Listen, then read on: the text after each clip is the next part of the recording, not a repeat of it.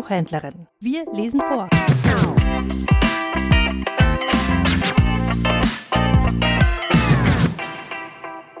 Elisabeth auf Rügen, geschrieben von Elisabeth von Arnim.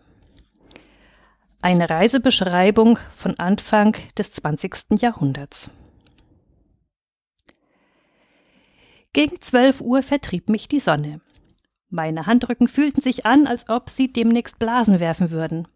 So stand ich auf, wanderte zum Hotel zurück und bereitete Gertrud darauf vor, dass ich voraussichtlich länger fortbleiben würde.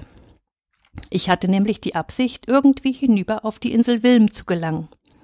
Ich sagte Gertrud, sie möge sich nicht aufregen, falls ich nicht vor Schlafenszeit zurück wäre, nahm den Reiseführer und machte mich auf den Weg.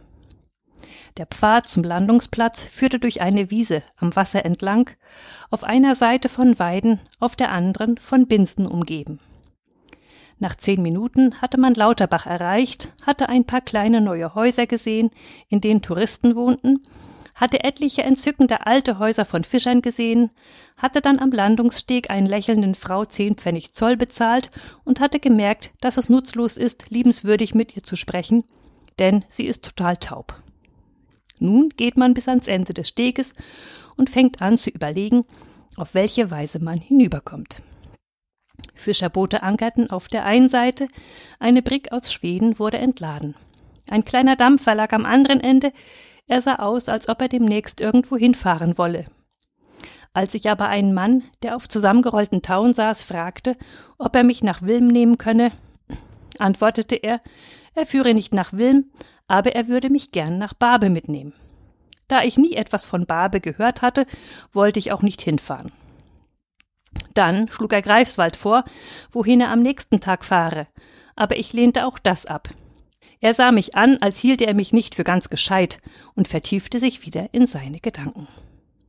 Ein Fischer bummelte in der Nähe herum, lehnte sich gegen einen der Pfosten und starrte ebenfalls ins Leere.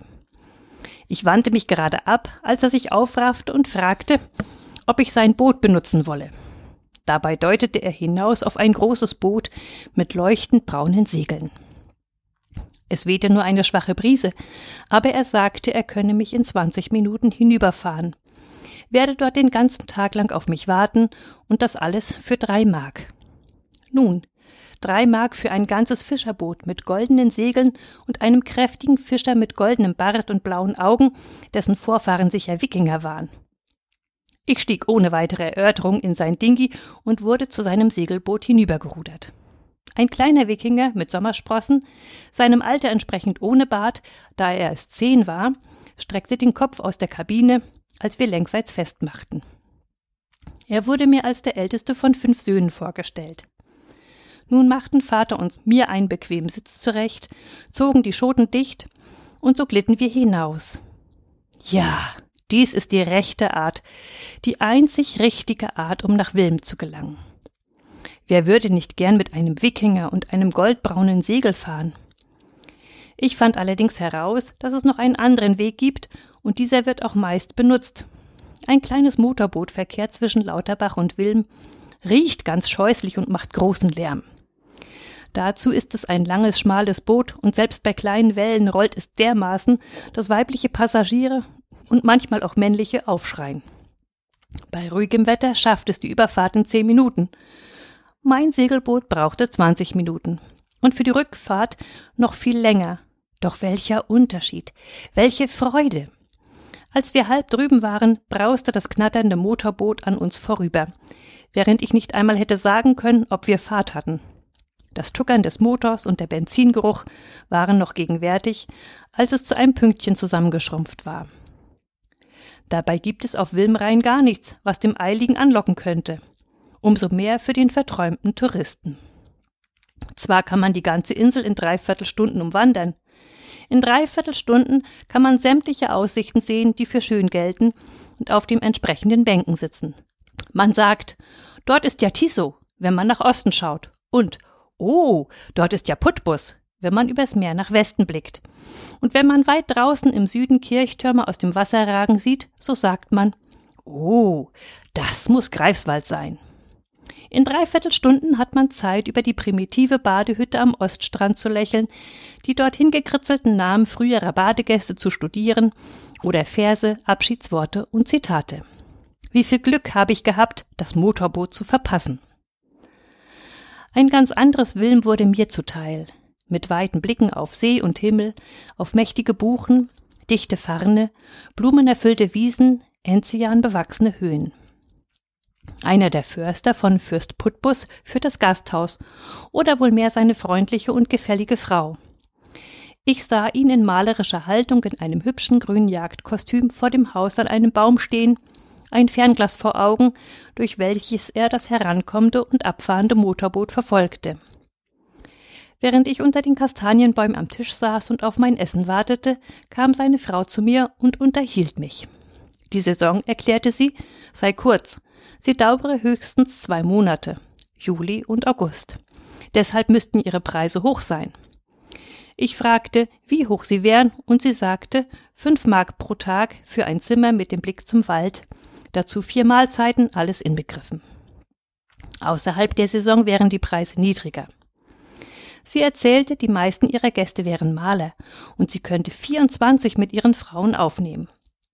Sie versuchte herauszubringen, ob ich Malerin sei, unterdessen kam mein Essen. Ja, und warum ich denn so allein sei und nicht zu einer Gruppe gehöre nach Art der bürgerlichen Frauen? Vom Essen will ich nur sagen, es war reichlich. Der Roggen wuchs einen Meter weit vor meinem Tisch und bildete einen zitternden goldenen Streifen von Licht gegen das blaue Funkeln der See. Darüber schaukelten weiße Schmetterlinge. Die Brise wehte süße, ländliche Düfte in mein Gesicht. Die Kastanienblätter, die mich beschatteten, rauschten und flüsterten.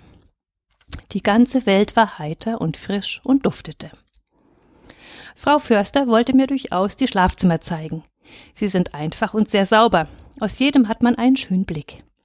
Im Speisezimmer sah ich den langen Esstisch, an dem die 24 Maler mit ihren Frauen zu essen pflegen. Dafür benötigen sie beachtlich viel Zeit, und das nicht etwa wegen der vielen Gänge, sondern wegen der wenigen Aufwärter. Mindestens 40 Personen lernten da Geduld. Ein einziger Kellner und ein Junge brachten sie ihnen bei. Das Baden in Wilm ist nicht im gleichen Atem zu nennen wie mit dem köstlichen Baden in Lauterbach.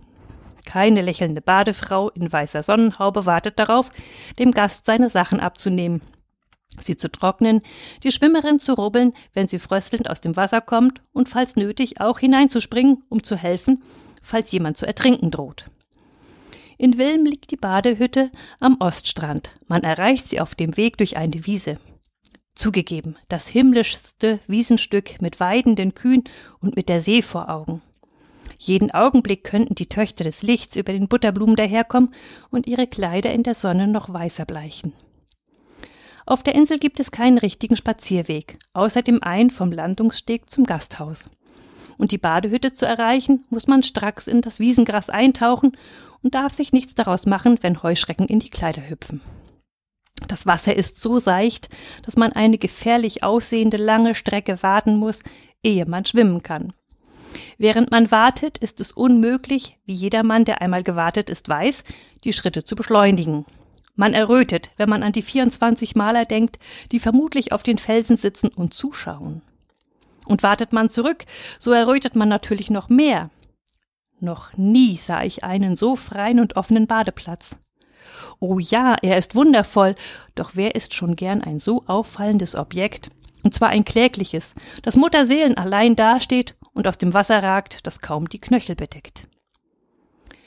Ich saß im Schatten der Klippen, als zwei Mädchen herabkamen, um zu baden.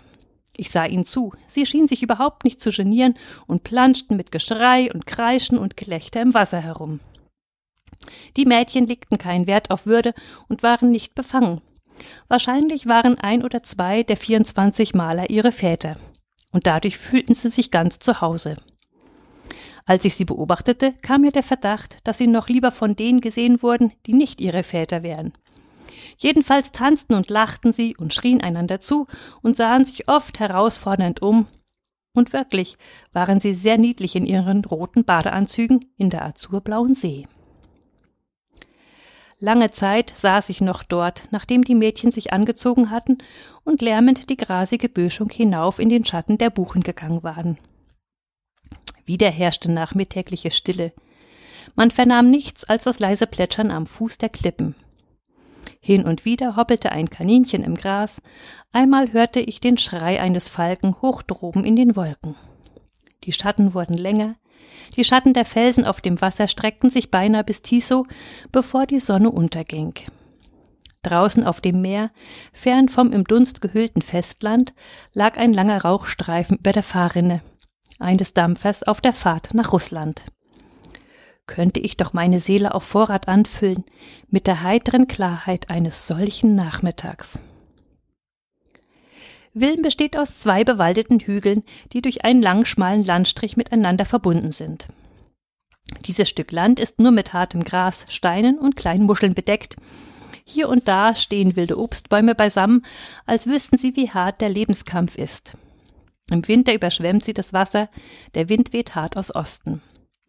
Ich hatte mich durch dieses Stück gekämpft, hatte alle paar Schritte die Muscheln aus meinen Schuhen geschüttelt, da gelangte ich auf unebenem Grund mit weichem grünen Gras und wunderschönen Bäumen. Eine wirklich liebliche Stelle am Fuß des Hügels im Süden. Ich setzte mich, nahm die letzten Muscheln aus meinen Schuhen und war einfach glücklich. Ich hatte keine Seele mehr gesehen nach den badenden Mädchen. Wie reizend war es, diesen lieblichen Platz ganz für mich allein zu haben, dachte ich, als ich einen jungen Mann erblickte. Er stand auf einem Felsen unter der östlichen Klippe des Hügels und fotografierte die geschwungene Linie von Land und See und mich in der Mitte. Nun gehöre ich zu den Menschen, die sich nicht gern fotografieren lassen. Immer seltener unterziehe ich mich dieser Prozedur und nur auf inständiges Bitten meiner Liebsten und Nächsten. Wer einen Blitz schnell fotografiert, ehe man Zeit hat, sein Lächeln zu arrangieren, wird von jeder Frau verabscheut, die sich nicht für unwiderstehlich hält. Was für ein junger Mann mag das sein? fragte ich mich und betrachtete ihn entrüstet. Er stand auf dem Felsen, schaute sich einen Augenblick um nach einem guten Objekt, und schließlich traf sein Blick mich. Er kam von seinem Felsen herab auf mich zu. Wahrscheinlich wollte er sich entschuldigen, nachdem er sein Bild gemacht hatte. So war es auch. Ich saß da und starrte streng in Richtung Tiso. Auf einer Insel kann man leeren Redensarten nicht entrinnen. Er war ein großer junger Mann und sein Kragen hatte etwas Undefinierbares und Vertrauenswürdiges an sich. Ich bitte um Entschuldigung, begann er äußerst höflich. Ich hatte sie nicht bemerkt. Ich wollte sie natürlich nicht fotografieren. Ich werde den Film vernichten. Dies kränkte mich ebenfalls. Es ist schon unangenehm, ohne sein Wissen fotografiert zu werden, aber zu hören, dass dieses Bild nicht erwünscht ist und vernichtet wird, ist noch schlimmer. Er sah sehr gut aus und ich habe eine Schwäche für gut aussehende junge Männer. Nach der Art und Weise, wie er Deutsch sprach und wegen seines Kragens hielt ich ihn für einen Engländer. Und ich habe Engländer gern. Auch hat er mich mit gnädiges Fräulein angeredet. Welche Mutter einer erwachsenen Familie hört das nicht gern? Ich hatte sie nicht gesehen, sagte ich nicht ohne Milde, gerührt von so viel Jugend und Unschuld. Sonst wäre ich ihnen natürlich aus dem Weg gegangen. Ich werde den Film vernichten, versicherte er mir nochmals, lüftete seine Mütze und kehrte zu den Felsen zurück. Wenn ich nun blieb, wo ich war, konnte er dieses Stück der Landschaft nicht fotografieren. Es war so schmal, dass ich immer ins Bild kommen würde. Er war offenbar erpicht darauf, ein Bild davon zu machen. Er zögerte unruhig zwischen den Felsen und wartete darauf, dass ich wegginge. Und so ging ich und kletterte unter den Bäumen den Südhügel hinauf und sann dabei über die angenehm langsame Art der Engländer nach, die sich bewegen und sprechen, als sei das Leben grenzenlos und als könne die Zeit ja warten. Ich wunderte mich auch darüber, dass er diese abgelegene Insel überhaupt gefunden hatte. Ja, ich wunderte mich eigentlich auch, dass ich sie gefunden hatte. Am Südende vom Wilm gibt es unter den Bäumen eine Menge Kaninchenbaue. Und außerdem stöberte ich nicht weniger als drei Schlangen, eine nach der anderen, im langen Grase auf. Sie gehörten zu der harmlosen Sorte, doch sprang ich bei jeder erschreckt auf und schauderte. Nach der dritten hatte ich genug und kletterte an der Westseite die Klippen hinab und wanderte weiter bis zur äußersten Spitze der Insel, in der unschuldigen Absicht, auch die letzte Ecke zu erforschen. Der junge Mann stand in der letzten Ecke und ich marschierte stracks in eine neue Aufnahme. Ich hörte die Kamera klicken in genau dem Augenblick, als ich um die Biegung kam. Diesmal sah er mich ein wenig ernst und fragend an. Sie können mir glauben, ich mag nicht fotografiert werden, sagte ich schnell. Ich hoffe, Sie glauben mir, dass ich es nicht absichtlich wieder tat, sagte er. Bitte entschuldigen Sie, sagte ich. Ich werde den Film vernichten, sagte er. Schade um die vielen Filme, sagte ich. Der junge Mann lüftete seine Mütze, ich setzte meinen Weg über die Felsen fort nach Osten in entgegengesetzter Richtung. Auf der anderen Seite des Hügels trafen wir einander wieder. Oh, rief ich ehrlich erschrocken, hab ich wieder einen Film verdorben? Der junge Mann lächelte, wirklich ein sehr gut aussehender junger Mann, und erklärte, das Licht sei nicht mehr stark genug, um weiter zu fotografieren. Dabei nannte er mich wieder gnädiges Fräulein, und wieder war ich gerührt von so viel Unschuld. Auch sein Deutsch war rührend. Es war so gewissenhaft grammatikalisch richtig, so mühsam zusammengesetzt, so wie Sätze von Goethe auswendig gelernt. Nun sank die Sonne tiefer über die Häuser von Putbus, und der sandige Streifen mit seinem harten Gras und dem sturmzerzausten Bäumen war von dem goldenen Schein in eine Feenbrücke verwandelt, die die beiden leuchtenden Inseln miteinander verband. Wir gingen geradeaus in all das Leuchten hinein. Ich hatte erkannt, dass es unmöglich ist, einander aus dem Weg zu gehen, wenn die Insel so klein ist. Da wir beide zum Gasthaus zurückgingen und der Streifen landesschmal war, gingen wir nebeneinander, und der junge Mann sprach auf dem ganzen Weg im allerumständlichsten Deutsch über das Absolute. Ich weiß wirklich nicht, was ich getan habe, dass ein netter junger Mann, der mich für ein Fräulein hält, zwanzig Minuten lang über das Absolute spricht.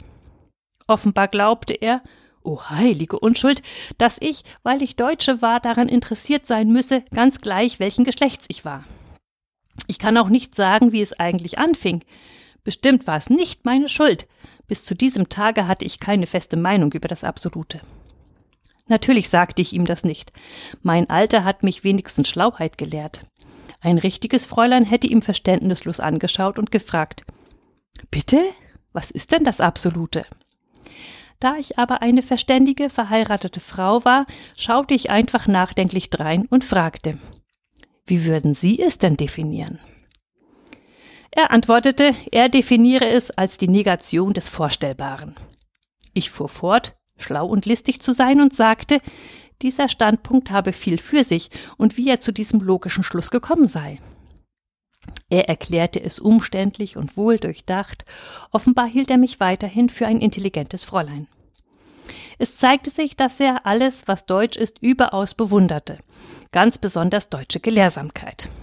Na ja, die Deutschen sind zuweilen sehr gelehrt. Nur habe ich bisher auf meinem Lebensweg in Deutschland kaum Gelehrte angetroffen, mein unbekannter Jüngling leitete selbstverständlich von Kant und den älteren Philosophen über zu den heute lebenden großen Deutschen und nannte die führenden Leuchten in Wissenschaft und Kunst und fragte mich, ob ich einen von ihnen kenne oder je gesehen habe. Ihm schien es eine große Vergünstigung, sie auch nur sehen zu können, worauf ich verneinend murmelte. Wie unmöglich wäre es, dem Abkömmling einer vorurteilsfreien Rasse die Einwände einer Klasse, Junker genannt, ich bin durch Heirat ein weiblicher Junker, gegen die Schicht der Gelehrten klarzumachen. Wie sollte ich einem von ihnen kennen? Alle Großen, von denen der unbekannte Jüngling sprach, sind Liberale, und alle Junker sind Konservative. Und wie kann ein deutscher Konservativer sich mit einem deutschen Liberalen an einen Tisch setzen? Dies ist unvorstellbar. Wie der junge Mann das Absolute definierte, so ist es die Verneinung des Vorstellbaren. Unterdessen waren wir bei den Kastanienbäumen vor dem Gasthaus angekommen. Ich so schweigsam, dass mein Begleiter überzeugt war, ich sei eine der intelligentesten Frauen, die er je getroffen hatte. Ich weiß das daher, weil er, als wir an Frau Försters Waschhaus und Rosengarten vorübergingen, sich mir plötzlich zuwandte und sagte Wie kommt es nur, dass deutsche Frauen so unendlich viel intellektueller sind als Engländerinnen? Intellektuell? Wie hübsch. Und das alles nur, weil ich an den richtigen Stellen den Mund gehalten habe. Ich wusste das nicht, sagte ich bescheiden, was der Wahrheit entsprach. Oh ja, das sind sie, versicherte er mit großer Bestimmtheit und fügte hinzu. Vielleicht haben Sie bemerkt, dass ich Engländer bin. Bemerkt, dass er Engländer war? Vom ersten Augenblick an, als ich seinen Kragen sah, vermutete ich's. Als er den Mund auftat und redete, wusste ich's. Und ebenso alle unter den Kastanienbäumen, die ihn im Vorbeigehen hörten. Doch warum sollte ich dem harmlosen jungen Mann nicht die Freude machen? Ich schaute ihn mit hoch erstaunten Augen an und rief Oh, wirklich? Sie sind Engländer? Ich bin ziemlich viel in Deutschland gereist, sagte er beglückt. Dennoch, erstaunlich, sagte ich. Es ist gar nicht so schwierig, sagte er und sah noch glücklicher aus. Wahrhaftig, wirklich kein Deutscher. Fabelhaft. Nun war seine Überzeugung, ich sei intelligent, unerschütterlich. Frau Förster, die mich hatte landen und allein losgehen sehen und nun mit einem Begleiter des anderen Geschlechts zurückkommen sah, grüßte mich kühl. Ich fühlte, das war nicht unberechtigt.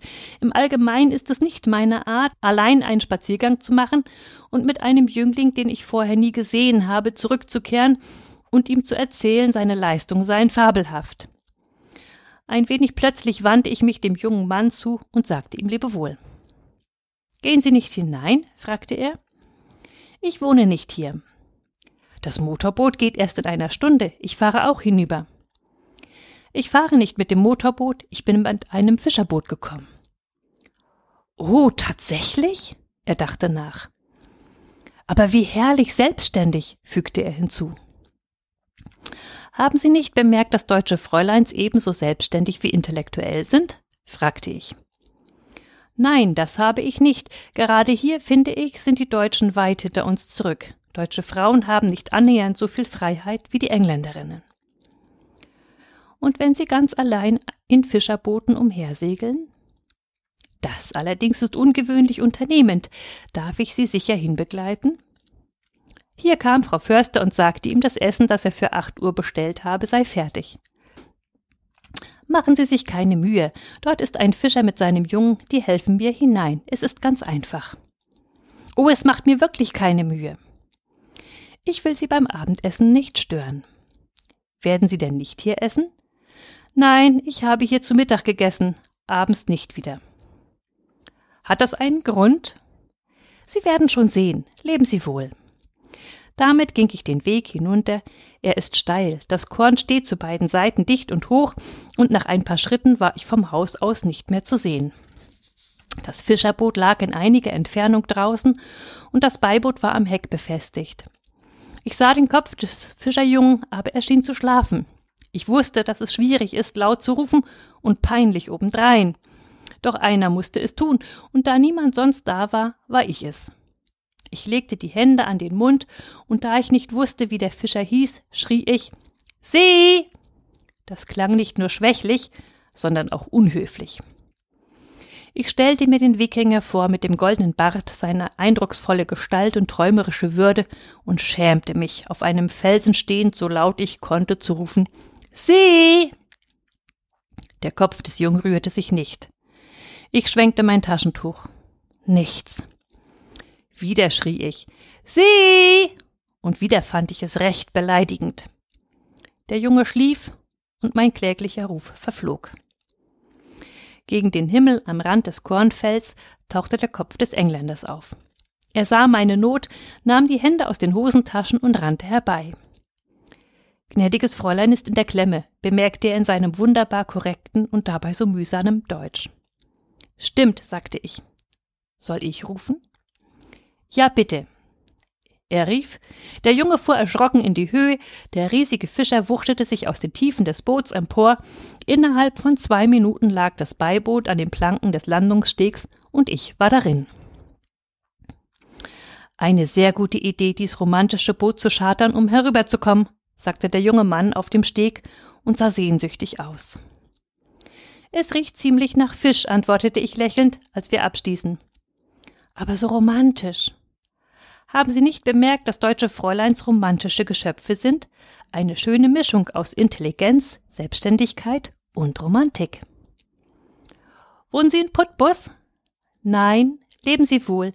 Danke fürs Rufen. Ihr Abendbrot ist sicher ganz kalt und ungenießbar geworden. Ich schloss aus dem, was Sie vorhin sagten, dass es ohnehin ungenießbar ist.